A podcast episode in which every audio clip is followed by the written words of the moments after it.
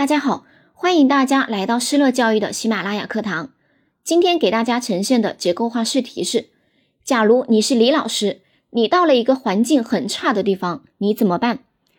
对于这个问题，我们可以从三个方面来进行作答。一、表态。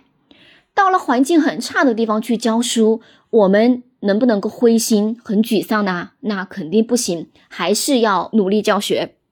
第二，措施要重点谈一谈，在这种环境很差的地方，我们也要做些什么呢？第三，一句话呢，简单的总结一下。下面开始示范作答。到环境很差的地方教书，也千万不能灰心沮丧。不管在什么样的环境下，都应该要爱岗敬业，努力教学。首先，我要对自己的职业有清晰的认知，告诉自己，我的目的是教书育人，环境并不是最主要的。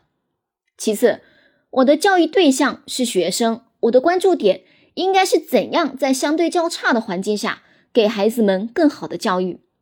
另外，我可以利用这种较差的环境，对孩子进行逆境成长的教育。多给他们讲一讲寒门中逆袭的名人事迹，以此来激励同学奋进。